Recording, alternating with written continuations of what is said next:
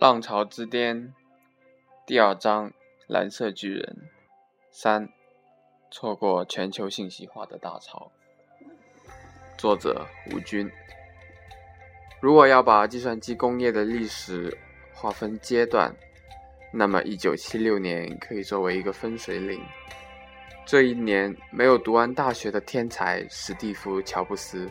在车库里整出了世界上第一台可以商业化的个人电脑 Apple One。在硅谷，很多公司创业时因为资金有限，常常租用资金便宜的民房，甚至是他们的车库来办公。这几乎是硅谷特有的现象。苹果起家时也不例外。蓝色巨人在这次。信息革命浪潮中开始步子并不慢。一九七三年，从小沃森接手 IBM 的新总裁弗兰克·卡里，在花了大量时间去应付美国司法部提出的反垄断诉讼的同时，密切关注着新技术的发展。对于个人电脑，IBM 观望了几年。这次，IBM 这样的一家大公司来讲是非常有必要的。我们前面讲过，IBM 成功的秘诀是保守，它基本上是不见兔子不撒鹰。如果苹果公司失败了，IBM 无需做任何事情；如果前者成功了，IBM 依靠它强大的技术储备，完全可以后发制人。我们在前面已经提到，IBM 其实是第二家做计算机的公司。我们以后还会看到很多大公司。用这种办法对付小公司的例子。四年后，卡里决定开发个人电脑。也许是不想惹人注意，也许是没有太重视这件事。IBM 并没有让他力量最强的沃森实验室来做这件事，而是将它交给了 IBM 在佛罗里达的一个十几人的小组。为了最快地研制出一台 PC。这个只有十几人的小组不得不打破以前自己开发计算机全部软硬件的习惯，采用了英特尔公司八零八八芯片作为该电脑的处理器，同时委托独立软件公司为它配置各种软件。这样，仅一年时间，IBM PC 就问世了。那是一九八一年的事。虽然第一批 IBM PC 的性能只有只有现在个人电脑的万分之一。但是它比苹果的 Apple 系列已经好了很多了，而且对当时的自处理、编程等应用已经足够了，因此它很受欢迎。当年就卖掉了十万台，占领了四分之三的微机市场。IBM 和苹果的竞争中可真是后发制人。直到今天，IBM PC 还是个人电脑的代名词。如果当时问大家以后谁会是个人电脑时代的领导者，十有八九人会回答是 IBM。事实上，当时《时代周刊》就评选 IBM PC 为二十世纪最伟大的产品，《华尔街日报》也高度评价 IBM 这一贡献。但是现在我们知道，个人电脑时代最终领导者是微软和英特尔，而不是 IBM。随着2005年，IBM 将个人电脑部门卖给了中国联想公司，IBM 彻底退出了个人电脑的舞台。是什么原因造成了 IBM 的这个结局呢？虽然原因很多，但最主要的有三个：IBM 的基因、反垄断的后遗症，以及微软的崛起。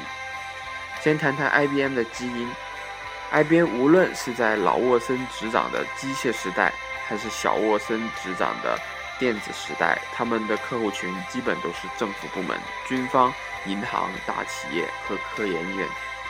他们从来没有过经营终端消费型产品的经验，也看不出这类产品有什么发展前景。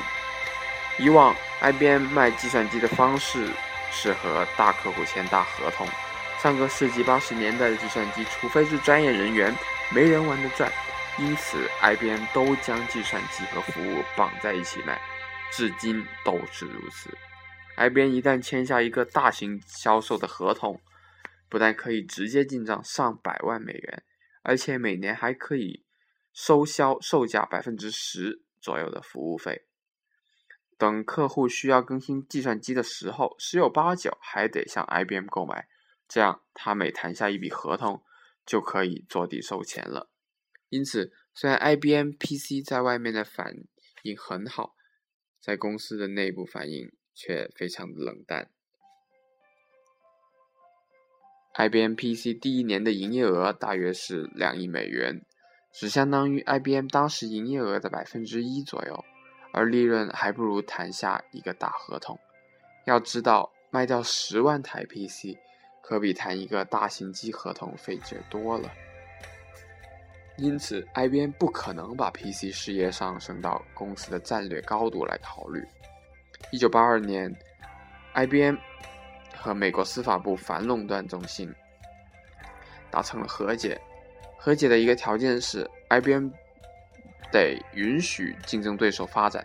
如果不是 PC 机的出现，这个条件对 IBM 没有什么实质作用，因为过去一个公司想要开发计算机，必须是硬件、软件和服务一起做，这个门槛是很高的。但是有了 PC 之后，情况就不同了，因为 IBM PC 的主要部件，如处理器的芯片、磁盘驱动器、显示器和键盘等。或者本身是第三家公司提供的，或者很容易制造，而它的操作系统 DOS 又是微软的，因此 IBM PC 很容易仿制。IBM PC 唯一一个操作系统的内核 BIOS 是自己的，但是很容易就被破解了。在短短的几年间，IBM PC 的兼容机如雨后春笋般的冒了出来。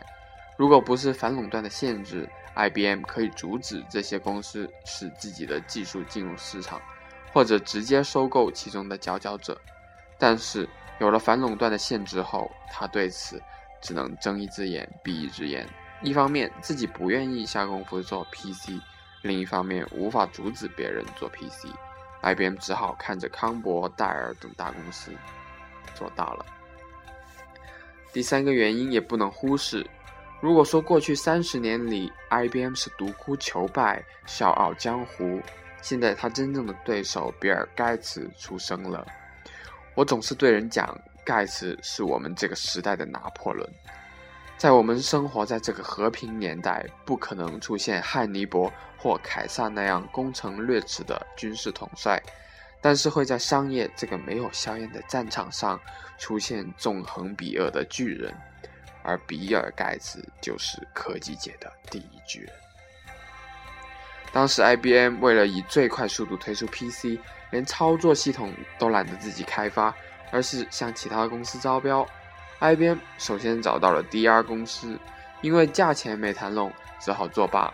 盖茨看到了机会，他空手套白狼，用7.5万美元买了这磁盘操作系统 DOS，转手卖给了 IBM。盖茨的聪明之处在于，他没有让 IBM 买断 DOS，而是从每一台 IBM PC 中收取一笔不大起眼的版权费。而且，IBM 和微软签的这个协议有个很小的漏洞，没有说清楚微软是否可以将 DOS 再卖给别人。盖茨后来抓住了这个空子，将 DOS 倒出卖。IBM 很不高兴，告了微软好几次，因为大家看来这是以大欺小，IBM 得不到别人同情。从来没有赢过。在美国，以大欺小的公司常常很难赢，即使赢了，也不可能得到很大的赔偿，因为小公司也没有什么油水可榨。IBM 原来认为 PC 机赚钱的部分是几千块的硬件，而不是几十块的软件，后来发现根本不是这么回事。由于兼容机的出现，IBM 沦为众多 PC 制造商之一，利润受到竞争的限制。而所有微机的操作系统只有一种，虽然每份操作系统现在还挣不了多少钱，但将来的前途不可限量。显然，微软已经占据了有利的位置，因此，IBM 决定和微软共同开发微机新的操作系统 OS2，用来开发微机的软件市场。如果是别人，也许就乐于当 IBM 的一个合作伙伴了，但是盖茨可不是一般的人。他的心智非常高远，他不会允许别人动危机软件这块大蛋糕。虽然此时微软的规模远没法和 IBM 相比，盖尔、比尔·盖茨明修栈道，暗度陈仓。一方面和 IBM 开发了 OS2 挣了一些短期的钱，另一方面下大力气开发视窗操作系统 Windows。当视窗3.1研制出来的时候，微软帝国也就形成了。十几年后，硅谷一位最成功的 CEO 讲：“凡是和微软合作的公司，最后都没有好结果。IBM 也许是其中第一个吃亏者。应该讲，虽然 IBM 最先研制出今天通用的个人电脑，但是在从上个世纪八十年代开始的信息革命中，IBM。”不情愿地成为了落伍者，同时，一个新的霸主微软公司横空出世。到八十年代末，由于微软性能每十八个月就翻一番，危机慢慢开始胜任以前一些必须要大型机才能做的工作。这样，危机开始危及到了大型机的市场，IBM 出现了严重的亏损。有史以来第一次开始大规模裁员，这段时期是 IBM 历史上最艰难的时期。当时有人质疑 IBM 是否会倒闭。